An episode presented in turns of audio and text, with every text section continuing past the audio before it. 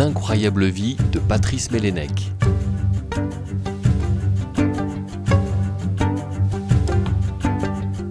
Chapitre 1 L'enfance bretonne.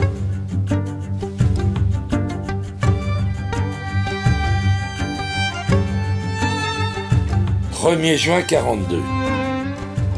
Nous sommes à Quimper, je nais rue Frédéric Le Guyader, qui était un poète, à la clinique du docteur Le Pape. En 42, mon père s'occupait de la maintenance à l'arsenal de Brest, dans la marine. Ma mère faisait aller voir mon père quand même. Donc elle venait à Brest parce qu'il avait un appartement de fonction. Alors trois ans. Là, il y a un truc. Parce qu'à trois ans, je suis un miraculé. Même pas, même pas. La première fois, j'ai quelques mois.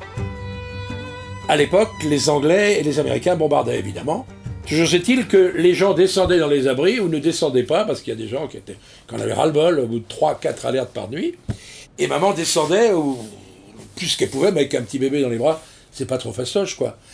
Et là, elle était chez une amie, et bon, bah, ils descendent à 11h, ils descendent à 2h du matin, et puis ils descendent à je sais plus quelle heure, et puis elle elle a la ras-le-bol, quoi.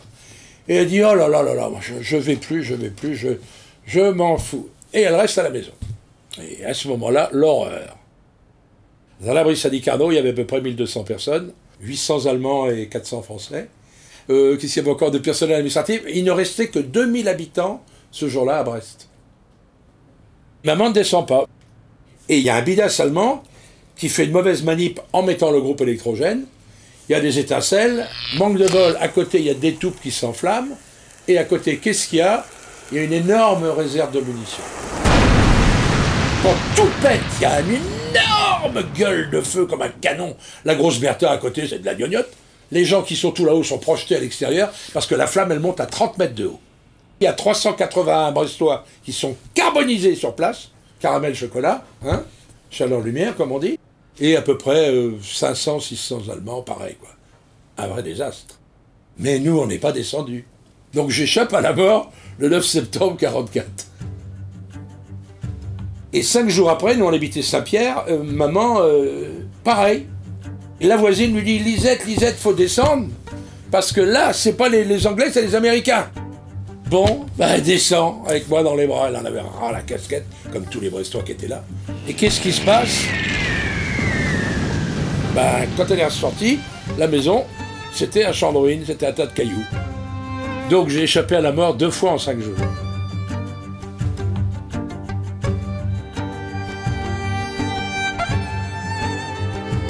Ma mère a été arrêtée le 3 décembre 1944. Motif inconnu. Moi, je me suis retrouvé à Dallas. Elle voulait sortir de prison. Donc elle écrit à monsieur le secrétaire euh, Alors la lettre, Madame Bénédec sort d'internement de Saint-Charles, dans les hauteurs de Quimper, à hauteur du célèbre lycée Le Liquès. Les frères arabes blancs, tellement gentils. Ils m'adoraient, surtout quand j'étais en culotte courte. Alors je lis maman, j'ajoute que depuis mon internement, mon fils, âgé de 31 mois seulement, a été mis à l'assistance publique. C'est souligné en rouge. Devant cet état de choses, j'ose espérer que vous vous laisserez toucher dans l'attente d'une réponse favorable et dans l'espoir que ma demande sera prise par vous en considération. Vous savez, monsieur le secrétaire. Ben, elle a dû me récupérer, je ne sais pas quand. Alors là, j'ai plein d'enquêtes de. J'ai plein d'enquêtes de flics avec les voisins.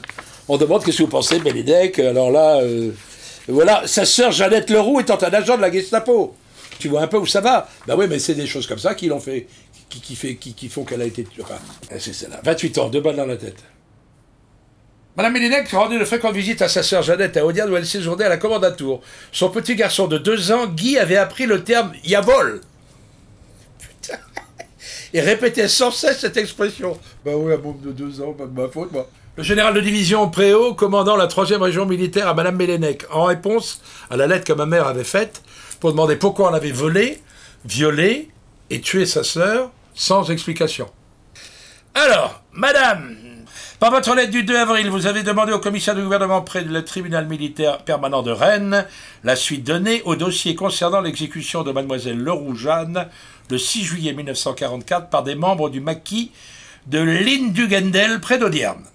J'ai l'honneur de vous faire connaître que le général Allard, commandant l'ex-11e région militaire à Rennes, a signé le 27 juillet 1945 un refus d'informer en cette affaire.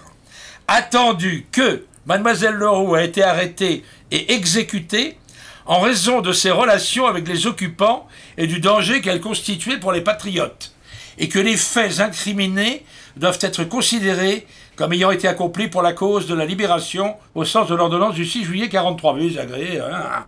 Ils l'ont accusé d'avoir balancé un maquis, qui a été, le maquis a été arrêté et les mecs ont été fusillés, c'est vrai. Mais elle a dit à ma mère, je le sais, puisque ça a été répété après, que jamais elle avait balancé le maquis. Donc parole contre parole, ils l'ont buté parce que dans le commando qui a fait ça, il y en avait un qui était amoureux fou d'elle, elle l'avait envoyé braire. Les mecs du commando, ils sont cinq. Et le chef du commando, il dit Bon, bah tiens, euh, il s'appelait. Jaouen, c'est à toi de la buter, cette salope. Elle dit Non, non, non, moi je peux pas, moi je peux pas. Comment, euh, Le chef du commando, il sort son flingue, boum À ce moment-là, le jeune, qui était fou amoureux, il sort son flingue et il en met deux dans la tête du chef du commando. Et les trois autres le rafalent. Voilà l'histoire. Donc il y a trois morts. Et deux survivants.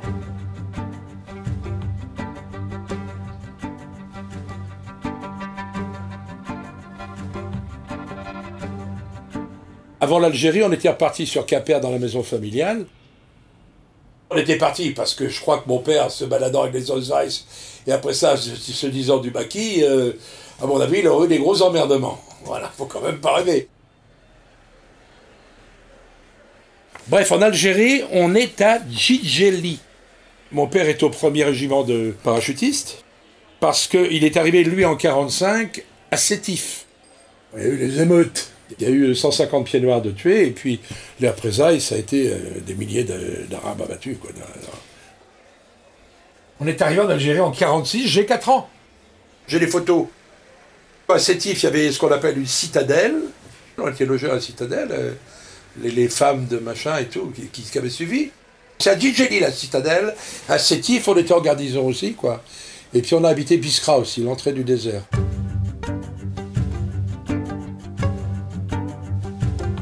Revenu à Quimper. On va dire qu'on est rentré en 50, 5 ans après. Dans la maison familiale, toujours.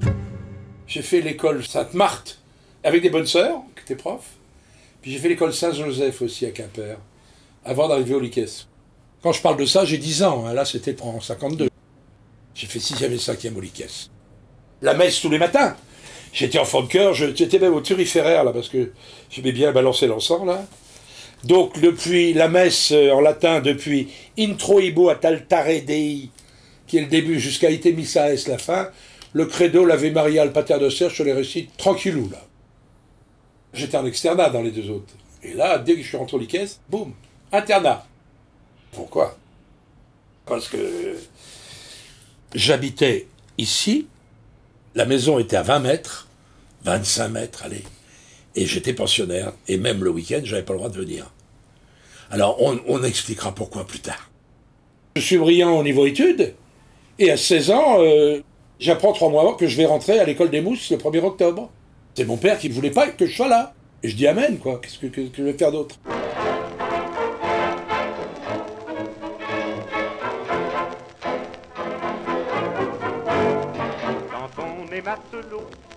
Est toujours sur l'eau. J'ai 16 ans. Je rentre à l'école des mousses de l'Octudie, au Dourdi, chez moi en Bretagne. Je, je, suis content. Je fais donc un an là. Alors là, je comprends ma douleur parce que les, les, comment, les sous-officiers de l'époque, c'était pas des tendres. On s'en est pris des coups de poing dans la gueule. La vache Pour des mauvais appontages ou des nœuds mal faits ou des trucs. Voilà les gars de la marine. Quand on est dans l'école bleue, on n'a jamais froid aux yeux. Partout. Faut choisir une spécialité. Et ma mère me dit, mais c'est bien, faut que tu aies un métier, que tu vas pas rester là tout le temps. Mais j'ai signé 5 ans, maman. Oui, mais il faut que tu prennes un métier, que tu aies un métier. Euh, ton oncle est électricien, tu devrais prendre ça si tu peux. Bon, bah, je dis va pour électricien après tout. Hein. Je me retrouve à Cherbourg. Donc, six mois de la deuxième compagnie à aujourd'hui, six mois à Équerdreville, c'est à côté de Cherbourg. Le 1er octobre 59, on me demande mon affectation. Je dis non, non, non, non, puis j'ai envie de voyager. Alors, qu'est-ce qu'il y a? Il y a quelque chose à l'étranger, là? Oui, il y a l'Algérie. L'Algérie, pas question. Et on me dit à la Tunisie. Ah, je dis ouais, ouais, la Tunisie, cool, cool. Donc je me retrouve à Bizerte, sur un dragueur de mine océanique, le Narvik. Et puis il y a des choses qui m'étonnaient, c'est que la nuit, on était à la frontière tunisienne, hein, on était en Tunisie. On longeait la côte et puis il y a des mecs en kaki qui embarquaient sur le bateau. Moi je savais pas ce que c'était, mais c'était des commandos marines à l'époque.